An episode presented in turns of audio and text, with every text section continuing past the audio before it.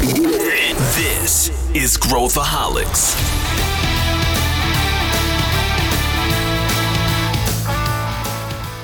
Olá, aqui é Pedro Weingärtner, eu sou o CEO da ACE e esse é Growthaholics, o podcast para quem adora inovação e empreendedorismo. O episódio de hoje é um pouco diferente. Você certamente ouviu falar sobre esse gênero musical que ganhou o mundo, o K-pop, ou pop coreano é um mercado extenso que conhece muito bem o seu cliente. Por isso a gente trouxe duas pessoas para debater esse assunto: a Renata Sagrade, que já é veterana aqui do Growthaholics, e a Dunia Rani, que é uma cientista política e autora do livro K-Pop, a fantástica fábrica de ídolos, para a gente falar sobre todas essas lições de marketing que esses artistas e empresários podem nos ensinar. E olha, tem bastante coisa aí.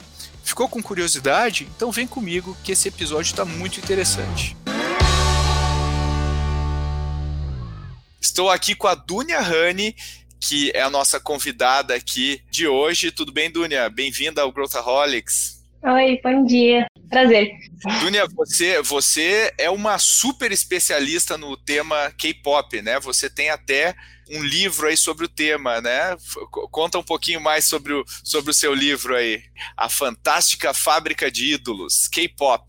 Isso, é. Bom dia, gente. Meu nome é Dunia Shabib Rani. Eu sou cientista política pela Universidade Federal do Estado do Rio de Janeiro e também licenciada em filosofia pela Universidade Federal de São Paulo. E esse livro, na verdade, é uma pesquisa ampliada do meu TCC em ciência política. É, eu fiz entre 2017 e 2018. É, é uma leitura sobre as, os entranhamentos né, entre uma sociedade que é pautada para excelência e uma cultura de massa industrializada, até que ponto isso cruza, até que ponto isso choca, e até que ponto é, você transformar a, a arte em mercadoria, transformar os artistas em bonequinhos, em merchandising de, de várias uh, naturezas, até que ponto isso é benéfico. Legal, eu quero ver a tua conclusão sobre esse tema aí.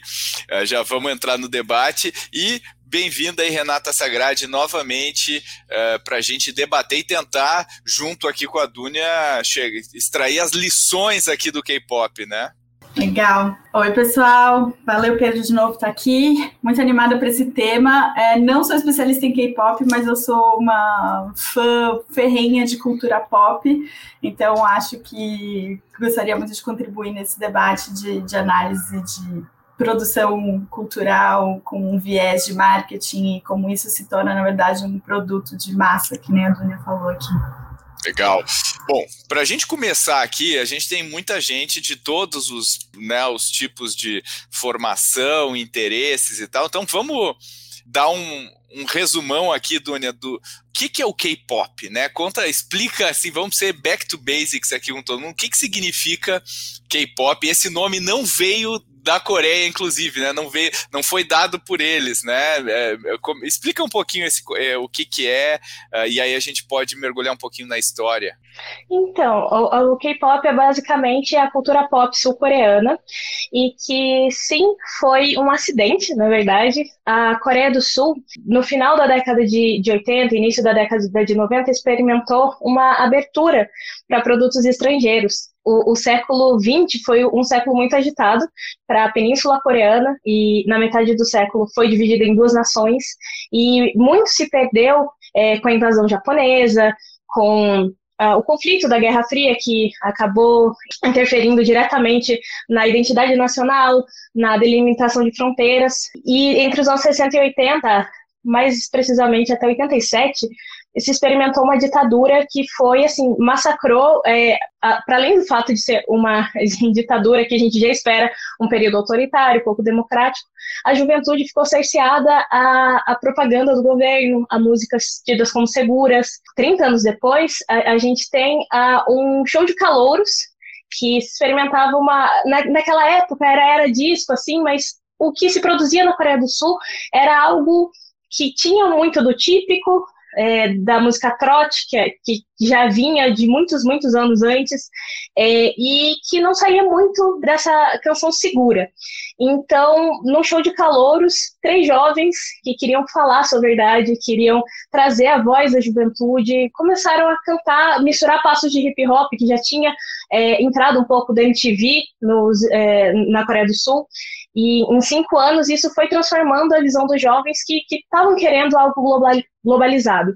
E essa incorporação do hip hop estadunidense, mesmo que tratasse de uma sociedade marginalizada, é, afro-americana, isso bateu de alguma forma nessa juventude que estava querendo reivindicar seu espaço. É, e, e, eu, acho, eu acho muito interessante essa, essa visão, né? É, porque assim, muita coisa aconteceu na Coreia também. A gente teve aí nessa época da ditadura, né, do Park Chung-hee, que uh, foi inclusive tinha um, pro, um projeto governamental, né, de, de desenvolvimento da, da economia, uh, coisa que a gente viu inclusive no Brasil, né, algo muito parecido na época da ditadura brasileira. Mas surgiram empresas como a Samsung, uh, né, e outras nessa época aí. E aí a gente teve um, um, um marco, né, uh, que não necessariamente foi o K-pop, mas foi o, o Gangnam Style, né, onde os públicos internacionais consumiam, começaram a consumir músicas em coreano, quer dizer, não precisava ser em inglês, né, ou, ou, em outros idiomas. Então isso também a, a, ajudou a abrir uh, um pouco as fronteiras, né? Você acha que teve, teve um papel importante aí para popularizar o produto? Sem dúvida, a internet é um marco ah, assim fundamental, principalmente nas, nos últimos anos, porque, como eu disse, o K-pop está chegando a ano que vem faz 30 anos e essa fase industrial faz 25, mas pelo menos há uns 15 anos é, a popularização do YouTube, a globalização e também a chegada da banda larga em, é, em países que tradicionalmente não tinham acesso a, a nada que é, produzido fora e com o advento do YouTube, principalmente em 2005, é, se popularizou de uma tal maneira que, que permitiu essa, é, essa abertura de mercado. E, e de, Dunia, o, o, título do teu livro não é à toa, né? É, tem uma questão fabril, né, no K-pop, uma questão importante. Eu acho que é legal a gente contar um pouquinho para quem está nos ouvindo como que funciona essa fábrica, né? Porque você mesmo mencionou lá no início a cultura da disciplina disciplina coreana, né? Aquela coisa rigorosa e extremamente uh, baseada na honra, no, né? Eu tenho, enfim, eu, eu, eu, eu já tenho vários amigos, né, que trabalham em empresas coreanas. Já, a diferença cultural é muito grande, né? Já vi histórias até de, de tapa na cara de executivos, coisas assim que, que vão a, a, ao extremo, né, da disciplina e da execução, né? Uh, como que você, como que funciona essa fábrica K-pop, né? Porque a gente está falando de crianças, que começam crianças, né? Como é que é esse processo aí até a gente ter esses hits aí, essas super bandas e grupos coreanos? Então, é curioso porque, como eu disse, começou tudo como uma coisa muito despretensiosa, uma contracultura, uma vontade da juventude de se afirmar e misturando referências típicas e, e com, com sons que vinham de fora. Uh, hoje, 25 anos depois, super aperfeiçoado, a gente tem é, indústrias, porque todo idol ele tem uma indústria por trás. Se, se, porque se ele for independente, não é K-pop. Hoje, a gente tem uma empresa que recruta os ídolos.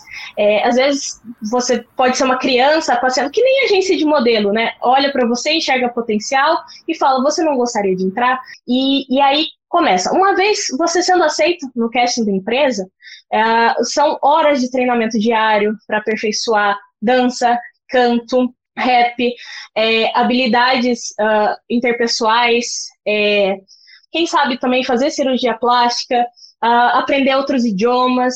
É, são várias maneiras de forjar né, um ídolo, é, e você sai de um aspirante a ídolo, para quem sabe virar um ídolo, mas assim, por mais que tenham também papéis estabelecidos, ah, é, tem duas maneiras de fazer um grupo ou você vai recrutando essas pessoas para ver depois a ideia de que grupo, pensar qual é a fatia de mercado que esse grupo vai eh, atender, se vai ser feminino, masculino, quem sabe ser mais ousado e ser misto. Ou o contrário, eu quero um grupo de hip hop com meninos de 14 a 18 anos e tem que ser isso, eu quero essas características nesses meninos. E, e uma vez uh, tendo o grupo lá, é, a gente é, começa a pensar, quem que vai ser do vocal? Quem vai ser do rap? Quem vai ser da dança? Ah, esse aqui tem mais facilidade, esse aqui estudou dança contemporânea, esse aqui tem uma voz incrível, muito acima da média.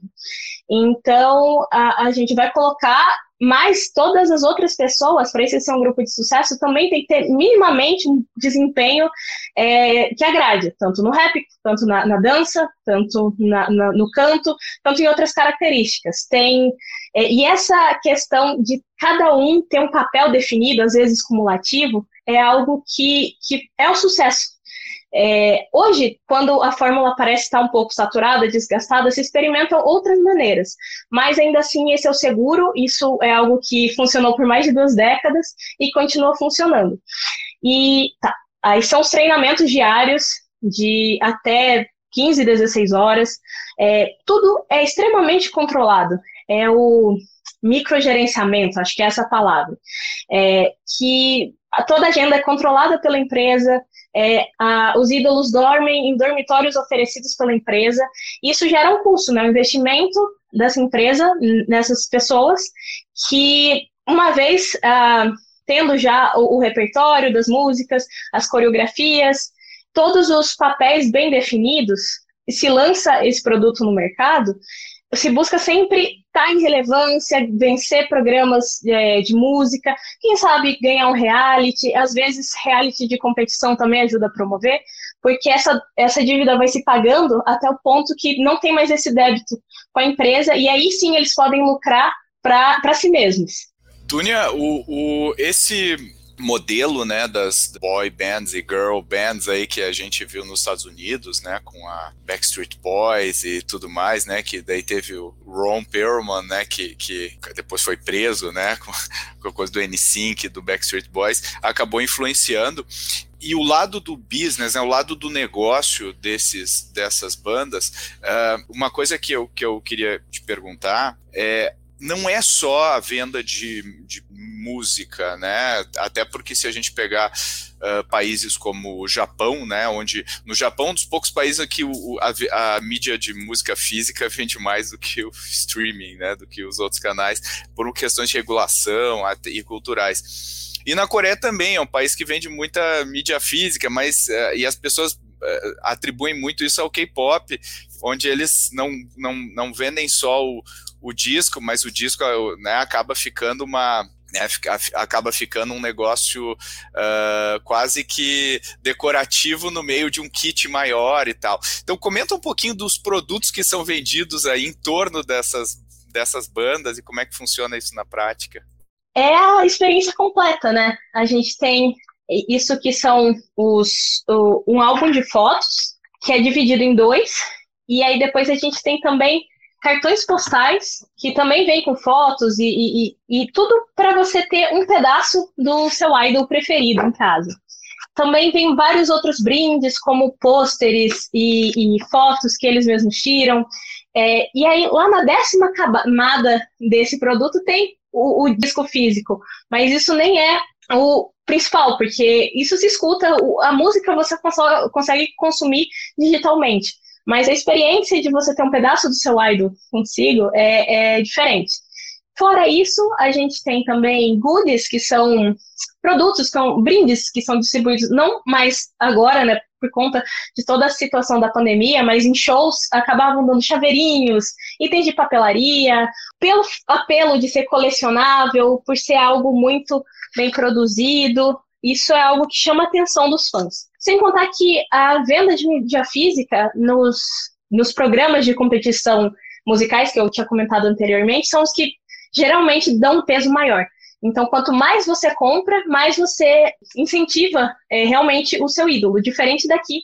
Acho que tem toda essa estratégia de produtos e subprodutos e merchandising que me remete muito ao modelo Disney também, né? Não é assim uma novidade que você multiplica as vendas através de novos produtos, né? A própria Disney tinha os filmes, depois faziam as pelúcias, depois criavam a atração no próprio parque, né? E cada vez mais estimulando as pessoas a consumirem aquela cultura, aqueles personagens também. Então esse modelo de licenciados e merchandising é algo que a gente vê bastante em universos de, de criação de fãs, né? Quando você cria a sua fanbase, você estimula cada vez mais as pessoas a comprarem, adquirirem todos os produtos, e aí você vai ampliando todo esse alcance. Né? Acho que isso é algo que a gente vê muito nas bandas de K-pop, que essa criação de um universo quase próprio, assim, é, muita coisa gira em torno, né? Então tem, não é só produção musical, é toda uma produção de conteúdo nas redes sociais, é todo um endosso de marcas de luxo, né? Um atrelamento a um posicionamento em marcas de lifestyle. Então você gira, você cria um universo em torno de uma banda que é um, um produto extremamente comercial e esse paralelo de criação de universo e uma coisa sempre puxando a outra, e uma banda sempre puxando a próxima, também trazendo um novo paralelo aqui, lembra muito o universo Marvel de criação de, de storytelling e de amarrar as pessoas dentro de um próprio contexto, onde um filme ou uma banda puxa o próximo. E você está sempre na expectativa do próximo lançamento, da próxima música, do próximo idol, né? Então, eu acho que aqui do, do um olhar de marketing é, é uma estratégia muito bem amarrada de você estar tá sempre criando um desejo do próximo passo para não deixar essa tendência, para não deixar essa. Não deixa de ser uma moda é, morrer, né? Então, eu acho que tem muito, muito desse olhar de próximos passos, de manter as pessoas próximas, de criar produtos e fazer todo mundo consumir sempre um pouquinho mais aí. É, eu acho que sim. Eu pensei a mesma coisa, pensei na Disney, Marvel. Eu acho que o, luta livre lá, o WWE nos Estados Unidos também é, né, onde tem os personagens, o cara luta e daí sai da luta e daí ele apresenta novos, um puxa o outro, né? E eu, eu acho que, que se a gente for pegar os elementos aí de, de de negócios, né? É, tem uma coisa interessante que talvez a Dunia possa comentar também, que é todo mundo sabe que é fake, né? Todo mundo sabe que eles montam essas bandas, né? Do nada. Todo mundo sabe. Não é uma coisa. É, é, é ninguém se esforça para é, para esconder o fato de que houve uma seleção, as pessoas vieram, elas passam e tal. E eu acho que essa é uma força ao invés de ser uma fraqueza da, do K-pop, né? Quer dizer, eles, como o público já acompanha, ela também já cria uma audiência mesmo antes, né? E fãs e pessoas que estão torcendo para aquela para aquele grupo dar certo e tal. Então essa construção a olhos vistos das, das bandas são interessantes também, né, Dunia? É, isso funciona muito, não? Eu também, nesse sentido de não esconder, não sei, obviamente Dunia já viu, tem o documentário do Blackpink no Netflix, que conta exatamente isso. Então, eles também, é o que o Pedro falou, não existe nenhum esforço em esconder e deixar natural, mostra o esforço da, das meninas, o treinamento, como que elas foram colocadas juntas, e como até mostra um pouco da estratégia de trazer personalidades diferentes para atrair públicos diferentes, né?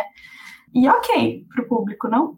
É porque essa indústria ela tem que se manter e sempre renovar, né? Então, a partir do momento que você fala que qualquer pessoa pode ser um idol, se se esforçar, se tiver excelência, se souber cantar, dançar, fazer rap, falar idiomas, ter outras qualidades, quem sabe ser modelo, ator, entertainer de, de alguma maneira, você atrai outras uh, pessoas, um público cada vez mais jovem que vai treinar, vai tentar ser ídolo, vai participar de programas de sobrevivência para buscar a, ou, ou a próxima estrela né, do, do pop. Então, é, isso é, funciona muito bem para a realidade sul-coreana, mas para outras audiências, isso acaba. É, esse fato de não esconder o processo é, mais esconder que sim, podem acontecer abusos, sim, nem toda empresa é séria, sim, pode acontecer algum tipo de violência ou agressão sexual, ou mesmo em casos extremos, problemas de saúde mental, é, machucados físicos e mentais, e em último caso, suicídio, uma vez que a Coreia do Sul é um dos países com a taxa de suicídio mais elevada do globo, é, isso causa um, um estranhamento é, na audiência, não só os fãs, como também as pessoas que acompanham, mas não são fãs, acompanham para ser críticos, é, que vem muito mais de fora do que de dentro, porque o K-pop foi construído com a audiência sul-coreana lá e, uma, e, e, um elemento retroalimenta o outro. Então, eles não estão dissociados. E quando eu falei das três grandes empresas, né, da Big Three, mas veio uma que, contrariando todas as expectativas, que foi a Big Hit Entertainment, que hoje chama Hybe Corporation, é, que veio de 2005. É, e é a dona, a proprietária, a criadora do BTS, que é o maior sucesso global, ela veio contrariando todas as expectativas. Era uma empresa quase falida, cujos uh, empreendimentos anteriores não deram certo, teve um escândalo com a única girl band que tiveram, e assim, apostaram todas as fichas no BTS, e por serem uma empresa menor, assim, quanto menor a empresa, mais fácil da liberdade criativa para produzirem, para fazerem suas próprias coreografias, para criarem suas próprias músicas de, de maneira geral. E isso acabou fazendo com que os próprios membros criassem esse universo de, de pensar em cada mínimo detalhe dos clipes para montar um quebra-cabeça aqui, uma coisa ali, e sempre mantendo a expectativa de o que vai vir depois. Será que isso, o que, que tem por trás dele ter corrido assim no clipe, porque teve essa pausa, e já, já vai se criando esse storytelling, e pode ter esses dois caminhos. No caso do BTS e outras bandas que tem muito do hip hop e do rap, tratar de problemas sociais, tratar da juventude coreana que é muito pressionada, que sempre, é, sempre os pais querem a excelência dos filhos, que tem que ser o melhor aluno, tem que entrar numa boa universidade, tem que passar num bom emprego, e se manter estável até o resto da vida. Dialogar com essas pessoas a partir desses problemas reais falar de depressão, falar de bullying, falar de ansiedade, falar de autoestima. E por outro lado, a gente tem de novo o Isuman, que ele, lá desde 2005, ele criou uma estratégia de grupos rotativos, como funcionavam no Japão, porque o Japão, diferente da Coreia, prefere ter marcas, grupos assim, aqui Rabara 48. É um grupo de tantas meninas, mas conforme elas vão ficando mais velhas, vão, vão tirando, entrando mais novas. Mas a marca, o grupo, você, você é, é um nome estável. Diferente do K-pop, que cada nova marca, no, novo grupo, é sempre bom ter essa oxigenação. E o Isuman, é, lá em 2005, ele queria criar um grupo rotativo, que seria o Super Junior, mas essa ideia só foi placar mais de 10 anos depois, com a NCT, que começou com a ideia de units é, focadas, né, assim, não só em países, mas também em conceitos, e isso foi ampliando. E ele falou: Eu quero criar um universo do mesmo jeito que existe na Marvel, o MCU, eu quero criar o SMU, que é o nome da empresa, né? Universe. E vamos criar algo que vai ser totalmente fictício. A gente já emplacou outros grupos que têm uma pegada mais fantasiosa, mas o, os nossos fãs gostam, tanto os domésticos quanto os internacionais, e vamos criar esse universo compartilhado, que ele chama de Kwangia que é um universo onde todos, quase todos os, os grupos ativos da empresa habitam, e um clipe de uma banda é, tem é, ligação com de outra. E às vezes, assim, tipo, ninguém garante que o fã do Espa vai gostar, que é, que é um grupo feminino mais recente, vai gostar do NCT ou do EXO, que são grupos masculinos que já tem um tempo de estrada. Mas aí você impulsiona, né, a, a, você ter que assistir o produto da empresa e conectar com outro que você não gosta tanto, mas para entender a história que está por trás. E eu acho isso genial. E, e o nome que ele dá, que é inclusive o nome do NCT, é Nova Tecnologia Cultural.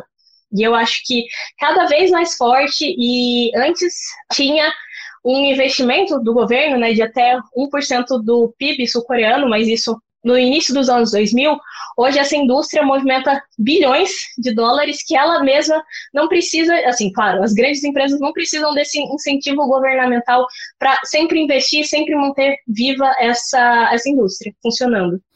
Acho que você falou um ponto aí que é bem que é bem importante, que é a estratégia de distribuição, né? Que eles exploram super hiper bem toda a produção né? Não fica resumido a uma música ou a um clipe, é o clipe oficial, e aí os bastidores, e aí o clipe com a coreografia, e aí depois tem um teaser, e aí depois tem o próximo. Eu acho que isso encaixa também no que a gente estava falando anteriormente de, de uma coisa puxa a outra, né? Então eles são muito experts em distribuição de conteúdo em todos os pontos de contato que eles compreendem que o público tá sempre gerando assim expectativas e sempre gerando mais consumo e sempre deixando tudo queria dizer em alta, mas assim, é sempre deixando tudo muito relevante, né? Não, eles não deixam morrer. E eles entendem muito bem o timing de lançamento entre as coisas. Eu acho que tudo é milimetricamente planejado as ações e o timing de lançamento, eles entendem quando o público já precisa de uma nova música, já precisa de um novo produto. Então, eles têm tudo aí, uma, a estratégia de divulgação, distribuição e lançamento deve ser uma matemática sensacional de olhar, de como você amarra um público constantemente. Né? Então, eu acho que eles sabem explorar muito bem o, o destrinchamento de tudo que é produzido por eles. Eu acho que sim, eu, eu acho que eles sabem uh, fazer o, a estratégia do peru de Natal, né? Faz o peru, no dia seguinte o sanduíche de peru, a salada, né? Ou seja, eles sabem uh, tirar o máximo de, um, de uma coisa só. E, e, eu acho que a, que a outra lição importante aqui é a internacionalização. Né? É, é claro que o governo tem assim provavelmente o maior caso de arma geopolítica, né? Assim recente porque geralmente os Estados Unidos é que fazem essa colonização através do conteúdo, né? A China tenta fazer, mas eles não, não conseguem criar produtos internacionais, né, para fazer isso. E a Coreia conseguiu criar um produto de exportação a ponto da China segurar, né, os, os produtos coreanos lá, até porque, enfim, essa Guerra Fria aí China Estados Unidos está tá acirrando aí os ânimos. Mas o, o ponto aqui, né, assim como a Samsung conseguiu fazer com que o, o Galaxy ganhasse do, do iPhone né, em, em market share, a gente também, uh, uh, uh, e, e, com uma estratégia, né, atuando no, no, no terreno mais competitivo do mundo, que é o terreno americano, e, e conseguindo fazer isso com, assim, de maneira bastante sofrida da, do lado da Samsung, né? Mas, mas ao e mesmo com tempo. Com a trilha do BTS, né? A publicidade do Galaxy com a música Dynamite do BTS, tipo, ficou muito. É, não, e, e, e eles conseguiram posicionar o produto, eles souberam posicionar o produto muito bem, como fazer, uh, tiraram toda essa difusão que eles tinham dos produtos, e eu acho que a Coreia aprendeu a contar histórias, né? Quando quando a gente vê o cinema coreano, o, o quanto ele evoluiu também nos últimos, uh, sei lá, nas últimas décadas aí, o, hoje, né, ganhando o Oscar também, virando também produto de exportação, os americanos, né, vendo o Parasita uh, lá é, é, legendado, que é uma coisa que os americanos não gostam de fazer. Então, essas coisas eu acho que a lição aí é que a gente pode, se a gente conhecer o nosso público, estudar e, e pensar em termos de história, a gente consegue uh, contar histórias e internacionalizar uh, através dessas histórias, porque como a Renata falou, a Disney nos mostrou que histórias podem ser muito lucrativas. Quando a gente consegue emplacar uma história, a gente consegue emplacar uma série de outros produtos juntos. Eu acho que essa é uma lição para construção de marcas. Uh, essa é uma lição para desenvolvimento de produto, né? Eu estou construindo meu produto uh, aberto, né? Para todo mundo ver enquanto eu construo. Uh, é uma lição de, de rentabilizar o ativo que eu tenho. E eu acho que isso a gente deveria estudar mais, a gente deveria aprender mais sobre isso, porque eu acho que as empresas brasileiras, especialmente, têm muito que aprender sobre como contar histórias e como empacotar essas histórias para fora, né? E não só, né? Porque acho que assim, qual que é a parte fácil do branding, né? A parte fácil do branding é formar a marca, criar o logo. A parte difícil do branding é bater, bater, bater, bater até aquilo ficar na cabeça das pessoas. Eu acho que os coreanos conseguiram fazer isso muito bem, né? Primeiro com as novelas, né? Que nem a Dunia falou lá, lá atrás com as telenovelas na China e, e depois internacionalizando para vários outros países da Ásia uh, e depois com a música. E, e hoje eles estão estão na vanguarda né? Eles estão ditando como que o pop está se comportando e tirando essa, essa esse protagonismo da grande potência de, né, da criação desse, desses ícones né? Então acho que é muito legal olhar para isso e aprender uh, com o que os coreanos estão fazendo, né? Olá, você está gostando do episódio de hoje? Tem alguma dúvida ou alguma sugestão de tema? Fala com a gente. É só mandar um e-mail para podcast@goace.vc com a sua ideia. Quem sabe você não aparece no próximo episódio. Uh, para a gente encerrar aqui, a gente já está rumando aqui para o fim do nosso, do nosso podcast, nosso episódio de hoje. Eu queria pedir para vocês duas, né, assim, uh, qual a coisa mais surpreendente ou, ou, ou, ou Uh, talvez a coisa mais importante que você tirou uh, uh, nessa imersão. Assim, a Dunia, pô, tá, a imersão, imersão é pouco, né? Ela, ela conhece de cima a baixo, de baixo para cima toda a história, toda a cultura. O que, que é mais surpreendente para você? deixando esse recado final aqui para as pessoas que estão nos ouvindo, Dunia. Eu acho que muito do que, que o K-pop tenta exportar, não só do seu produto cultural, mas também do seu país de origem, a Coreia do Sul, é essa ideia de, um, de uma positividade, né, de um sucesso, de uma beleza, de uma modernidade, de uma juventude, e isso agrada. Uh, o público, né, alvo, e isso, para além da questão mercadológica, também traz uh, bons exemplos. Eu acho que o K-pop, claro que tem essa questão de ser muitas vezes muito fake, muito controlado, mas num dia ruim, uh, por que não ouvir palavras positivas de você se amar? É, uma da, das maiores uh, frases do, do BTS é Love Yourself, e que essas qualidades de modernidade, de possibilidades de beleza, é algo que pode ser modificado com os paradigmas modificados. Bons pontos. E você, Rê?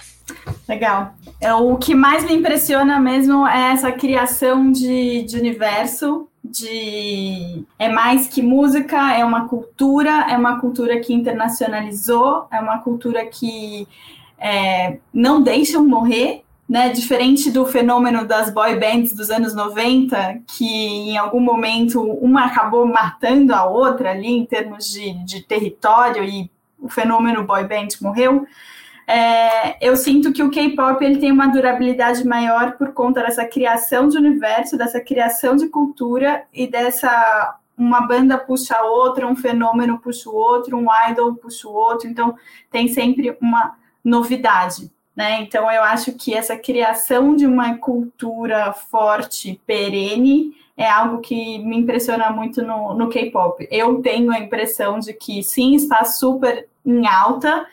Assim, para quem não acompanha tão de perto, eu sinto que é um momento de maior pico deles de conhecimento de pessoas não tão inseridas nessa cultura, mas eu tenho a impressão que eles não vão embora. Eu tenho a impressão que eles criaram uma coisa que tem que é sustentável, muito por conta dessa indústria criativa e comercial que eles conseguiram construir em torno desses produtos. Muito legal. É, eu, eu, eu adoro a cultura coreana, adoro estudar o que acontece lá. Eu acho que se a gente pudesse como país é, aqui fazer várias das coisas que os coreanos fizeram como projeto de, de Estado, né, é, nos, nas décadas recentes, a gente estaria numa outra situação hoje. Então, acho que tem muito aprendizado em todos os aspectos aqui uh, e vale a gente estudar esse tema mais a fundo. Queria agradecer agora. Obrigado, Dunia. Obrigado pela tua participação. Foi muito legal. Tenho certeza que o pessoal aprendeu muita coisa aí sobre K-pop. E obrigado por ter compartilhado tanta informação é, é, diferente aqui com a gente. Eu que agradeço a oportunidade, é sempre um prazer falar da minha pesquisa e, e, popularizar também, tirar o estigma de que o que vem de algo que não é ocidente é, é algo de nicho, é algo passageiro, sendo que a gente vê que pelo contrário. É isso. Muito obrigada. Eu agradeço o espaço. Obrigado. E obrigado, Rê. Obrigado aí pelas contribuições de negócio aí, que é para a gente pensar sobre como processar isso de um jeito a gerar aprendizados para todos nós. Sempre um prazer estar por aqui e sempre um prazer analisar produtos e produtos culturais, que eu acho que é algo é, que molda muito o que a gente acompanha no dia a dia. Valeu aí a todos que ouviram. Até. Legal, obrigado. Se você quer tentar entender melhor como outros mercados inovadores funcionam, dá um pulo no episódio 45, onde a gente fala sobre as loucuras do Elon Musk. Outro bom exemplo é o episódio 79 sobre o Disney Plus. Você gostou do episódio? Quer ver a gente falando mais sobre algum tema diferente? Então fala com a nossa equipe. Manda e-mail para podcast@goace.vc a nossa equipe está sempre ansiosa para ouvir a sua sugestão. E, obviamente, não deixe de compartilhar o Growthaholics nas suas redes. Até a próxima!